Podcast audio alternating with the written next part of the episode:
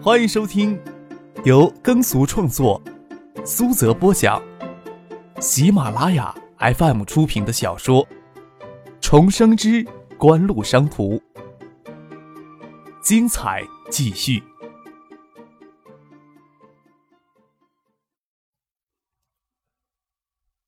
第六百一十七集。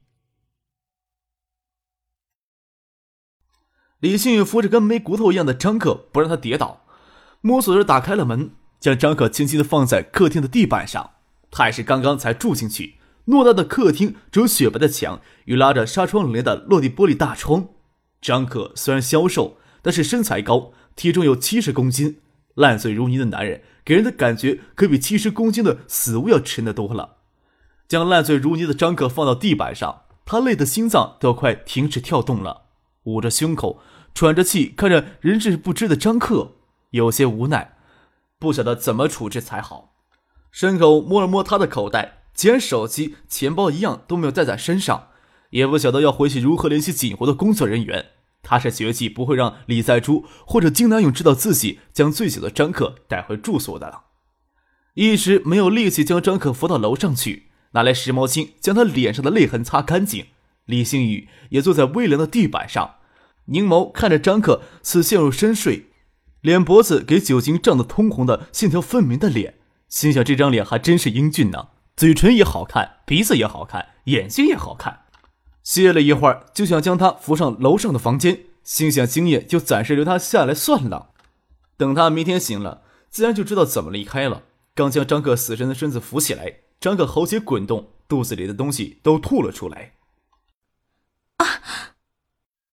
李星宇给张克这一吓住，手里一软，差点将张克丢到地板上，搂紧他的腰，让他慢慢滑倒在地板上。房间里弥漫着呕吐物的恶臭。李星宇捏着鼻子，垫着脚走进了卫生间，将沾了呕吐物的衣服脱掉，只穿的内裤与乳罩，探头往客厅里看了看，见张克没有要醒过来的模样，调皮性感的吐了吐舌头。就这样，将半裸着性感到极致的身体，拿湿毛巾到客厅地板上清理地板上的呕吐物，拿毛巾将张克嘴唇的污迹仔细的擦掉。见张克的衣服上也沾了不少，将他的短袖衬衫脱掉，没好意思将他的长裤也脱掉，只是拿毛巾将长裤上的污物擦掉。看着张克裸着白皙的上身躺在地板，又看了看自己半裸着身体，李新宇羞涩之余也觉得有些好笑。又觉得张克作为男人，肌肤似乎过于白皙了一些，拿手指在他胳膊上捻了捻，确定他不会再无缘无故的吐出来，再次努力的将他抱起来。只是抱着赤身的男子，心里多少有些羞涩，何况自己还半裸着身子，力气小，只是能抱紧的往楼上拖，上半身的肌肤紧贴在一块儿，特别是硕大的乳部挤在两人的身体之间。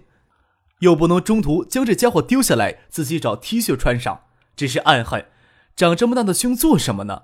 心里虽然想到此时的张可毫无知觉，但是自己并非毫无知觉的呀。脸颊绯红，秀美的鼻头与额头渗出密缠缠的细汗珠，要是让别人看到这一幕，只怕都控制不住鼻血要喷出来了。李星宇呀，费了九牛二虎之力才将张可拖到楼上的房间内，心里还在祷告，千万不要再吐了。我也只有一个房间呀！见张克横趴在他的床上，人事不知，也不像要醒过来的模样，才小心的掩上门，下楼收拾烂摊子。李新宇收拾干净，洗过澡，都感觉要虚脱了，心想照顾一个醉酒的男人，原来是这样的辛苦呀！他穿着短裤，棉质碎花吊带衬，觉得张克这家伙不会很快醒过来，没有规规矩矩的戴上乳罩。不管怎么说，张克都是除了父亲之外第一个让他心安的男人。一切收拾妥当之后，回到房间，见张可连姿势都没有变过，睡得死沉死沉的，又担心他会有些酒精中毒，摸着他的胸口位置，觉得心脏跳动还算平稳，也安心准备靠着床头坐在地板上，翻开师大的入学文件，看来明天去学校报道需要注意的哪些内容。或许是太疲惫的缘故，刚翻看文件，上眼皮子就发软的跌下来。李新宇侧身躺在地板上。硌得身子发痛，站起来又微恼无奈地看着横趴在他床上的张克，只得小心翼翼的在床尾空档蜷着身子睡下。翟丹青喝了不少的红酒，与醉意微醺的魏兰、孙庆萌没看到张克有回来过的样子，给马海龙打电话问张克人在哪儿。马海龙在电话里支吾了两声，才说道：“哦，客少晚上可能是要留在星海过夜了。”马海龙也没有意识到张克只喝了四瓶多的啤酒会醉成那样，翟丹青更不知道此时的张克醉得人事不省。他挂了电话，恶狠狠地走回了客厅里。孙继萌与魏兰全坐在沙发上，见翟丹青神色有异，问他：“怎么啦？恶狠狠的样子。”谁得罪翟姐您啦？明天让张克收拾那丫的。酒吐的稍多一些，满脸的匪气，在电梯里还要翟丹青叫他骂粗口呢。要是那天夜里给那混蛋沾过身子，还有资格发发牢骚。这时候呀，人家是老板，自己就是一个拿薪水的助理，这种擦屁股的事情还要忍气吞声的去做。翟丹青叹了一口气，说道：“现在谁还会得罪我呀？”只是想起以前的一些旧事，想的心里发恨罢了。心里真是发了狠了呢。孙锦萌心机单纯，他哦了一声，又回过头对翟德清说道：“翟姐，你晚上也睡这房里得了，反正张克也不回来，我们三个人可以睡他那张大床，夜里继续聊天，该多好啊！”孙静香要比他大许多。孙锦萌从小都没有玩伴或者特别亲密的闺蜜姐妹，同龄的魏兰过来，她倒是最兴奋了。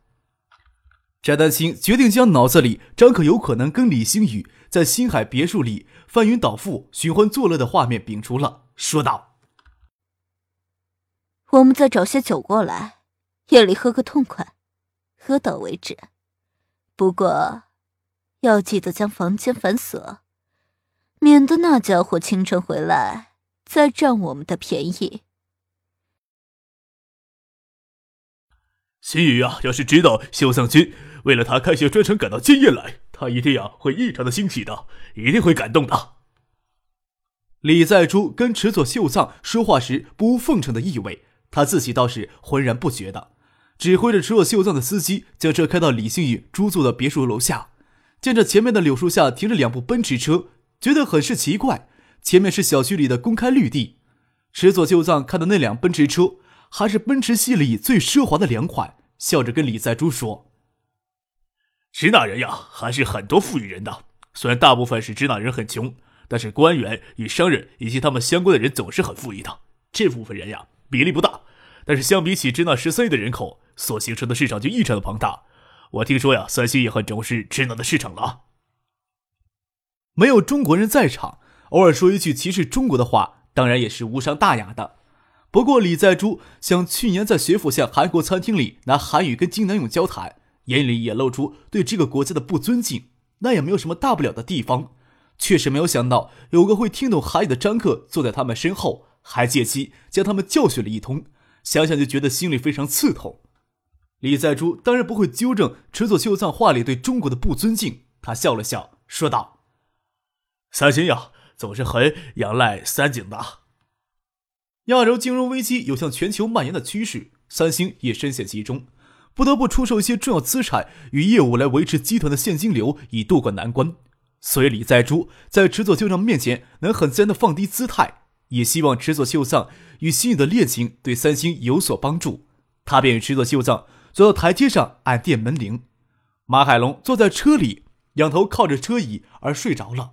给边上的工作人员给推醒了，差人看见李星宇别墅楼前停着一辆黑色的林肯，看到李在珠持作秀藏站在别墅门前按门铃，大呼不妙，心想张克给人家堵屋里了，忙推门下了车。张克给门铃声惊醒，心痛欲裂，有那么一瞬间不知身处，只记得看到一个熟悉的背影，就下意识的冲出酒店去，给泪水模糊了双眼。其实也是站起来的瞬间，醉意全涌上来。身体也无法控制，倒是没有看清楚人的脸，就有一种意识崩溃掉的感觉。张克感觉双腿给抱在一个温暖的怀抱里，昂头看过去，大腿给个女人紧紧的搂在怀里。那个女人的脸正贴着自己大腿根部，脸给乌黑顺秀的长发遮住。张克不争气的心慌起来，原来意识到意识崩溃前的记忆并不是在做梦呀。张克腿一动，李迅就醒了过来，有几秒钟的迷糊，俄儿才意识到自己竟将张克的大腿紧紧地搂着自己胸口睡觉，慌了，先放了开来，撑起身子看着张克：“你醒来了。”李星宇的领口荡下来，他里面没有穿乳罩，硕大的乳房堆积在领口。张可乍然发现是李星宇贴着自己大腿根而睡觉，不是期待中的一个女孩子，心里莫名的刺痛了一下。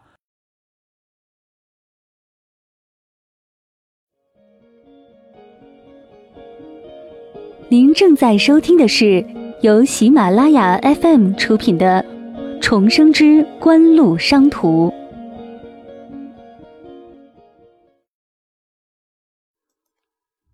李星宇与此时还没有出道的一个韩国著名车模很相像。张克电脑里图片收藏夹里曾都放着这个车模的图片，而且他又喜欢贝兹，难怪醉酒时会觉得李星宇的背影有着异常的熟悉。张克指指李星宇的领口，示意他走光了。啊！李旭这才意识到自己里面什么都没有穿，T 恤衫还有些微透明，双手捂着胸口。精修不堪的看着张克，低头的解释说：“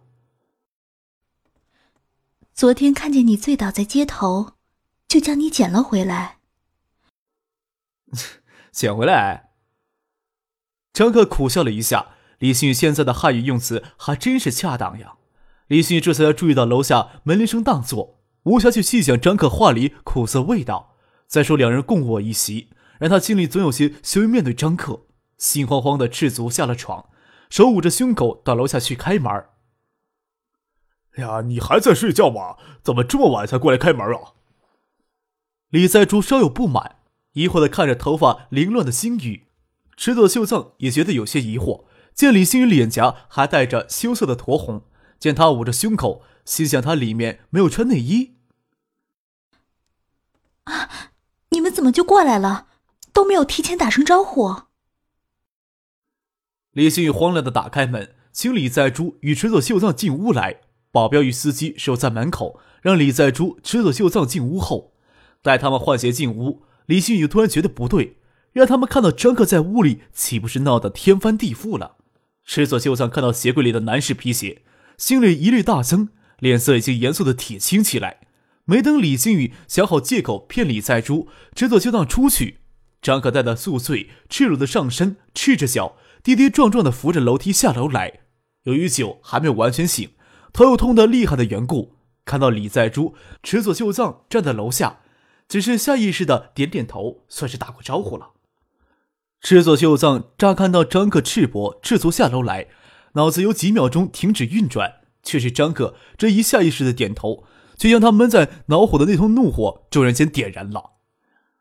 八哥。池佐秀藏大吼着冲上去，拽住张克的领口，就将他拖下楼梯。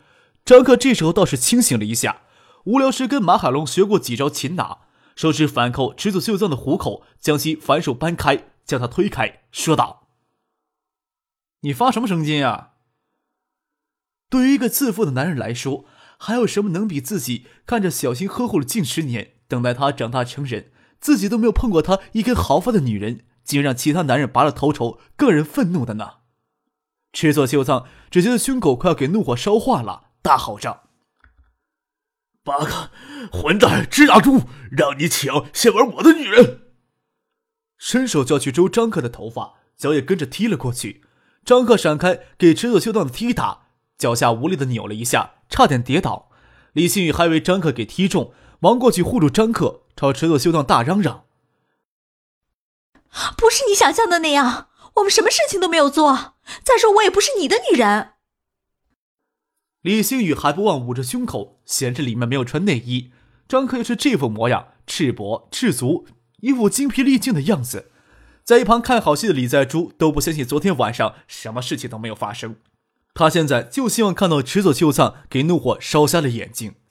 当然，李在珠心里也是异常的气愤。被誉为南韩之花的三星公主，竟然给支那男人玩弄成残花败柳，简直就是家族的耻辱。但是他还能保持理智，很后悔陪池佐秀藏过来。要是池佐秀藏单独过来，他打死张克，或被张克打死，都是非常完美的结局。谁也不会将他责任无限推到一个女人头上。他脑子里飞快的转着，想着要怎样才能借机出一口心头的恶气。八个荡妇！池佐秀藏见李信宇站出来护住张克，反手猛扇了他一巴掌，猛然将他推倒一边，又继续朝张克踢过去。张克见李信宇被打，心头的怒火也给激出来了，给他踢实在胸口，借势反抱住他的腰，趁势后坐，未坐时已经将池佐秀藏拖倒在地，又毫不犹豫一脚朝他的脸踢了过去。却是醉酒后身体发虚，一脚踢空，整个人坐到车秀藏的脸上，两个大男人扭打在一块儿。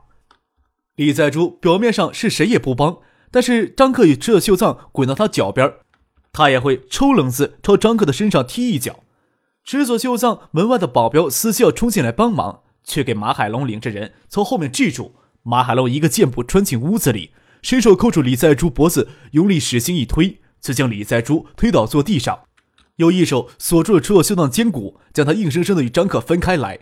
见他犹有不甘的要朝张克踢过去，喝道：“在中国，你少放肆！”张克狼狈不堪的从地板上爬起来，心里空落落的，也没有心情跟池佐秀藏、李赛珠计较这些小节。只是见李星宇给池佐秀藏打了一巴掌，又给推倒在地上的楚楚可怜，问他：“要不要跟我走？”李星宇见池子秀藏像野兽一样的发疯发狂，哪敢还跟他在一块儿呀？刚躲到张克的身后，还不忘给自己解释：“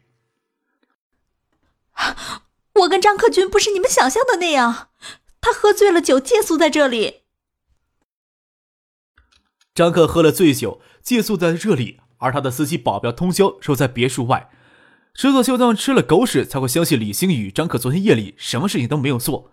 只是给马海龙抓的筋骨挣扎不得，只得恶狠狠地盯着张可。我会让你知道什么叫一无所有的感觉。张可没有心情跟池若秀藏争口舌之辩，只是淡淡的说了一句：“我恭候有事了。”牵着惶惶不安的李星宇小手走出了别墅。他真是宿醉未醒，下台阶脚一软，从台阶上滚了下去，拉着李星宇也跟他跌下台阶，趴到他身上，两人慌手慌脚的趴起来。狼狈不堪的钻进车里去，李星宇羞得遮住脸，不敢看人。要说他们不是一对奸夫淫妇，就连张可那些保镖都不能相信。看着李星宇给张可牵手领走，池子秀藏鼻子都气歪掉了，冲李在珠大声嚷道：“你还不快通知韩国驻华大使馆，李星宇给支大珠拐跑了！”李在珠心里气愤归气愤，但是没有失去理智，轻轻的拍了拍池子秀藏的肩膀，说道。修藏君，这里是中国。再说星宇是成年人了，我等会儿叫星宇叫回来，狠狠的教训他一顿。他是很乖巧的孩子，不会破坏三星与制作家友谊的。池佐秀藏肚子里窝了一团火，但是李在珠并不是他的下属，也不好随便朝他发火。他恨恨的在客厅里跺着脚，抓着头发，想不到有什么办法将星宇从那个支那人手里抢回来。年初时在东京看到星宇这个支那人走到一块儿。就应该警惕了。李星宇坚持要到中国来留学，那也一定是为了这个支那男人来了。太让人恨了。池佐秀藏恨不得将张克挫骨扬灰，才消解心里的恨意。但是他并不是那种给愤怒占据大脑就无法思考的人。李在柱说的很明白，这里是中国，就算是在日本，对方是缔造锦湖的核心人物，锦湖与东芝、德仪缔结盟友关系。除非他池所秀藏敢于承担破坏中日正常经济来往的责任，倒是可以胡作非为。五幺六案已经对三井对中国经济渗透式布局造成了严重的损害。他给派到中国来，是担当恢复原有布局重任的，不是来争风吃醋的。就算心里有所不甘，但是也不能让把柄在三井内部竞争者的手里。池所秀藏这么想着，一脸铁青的暂时吸止了胸中的怒火。他需要一些手段。让那个支那男人尝试跟他争夺女人的苦处。另外，也知道李在珠这么说，是不希望在中国爆发三星集团的丑闻。何况这只是三星的丑闻呢？要是让在日本那些龟儿子都知道了，自己期待了十年的美儿，竟然给那个支那人拔了头筹，还不是一辈子要在他们面前抬不起头来吗？赤佐秀藏表面上算是冷静下来，只是那种怒火在内心深处熊熊的燃烧着。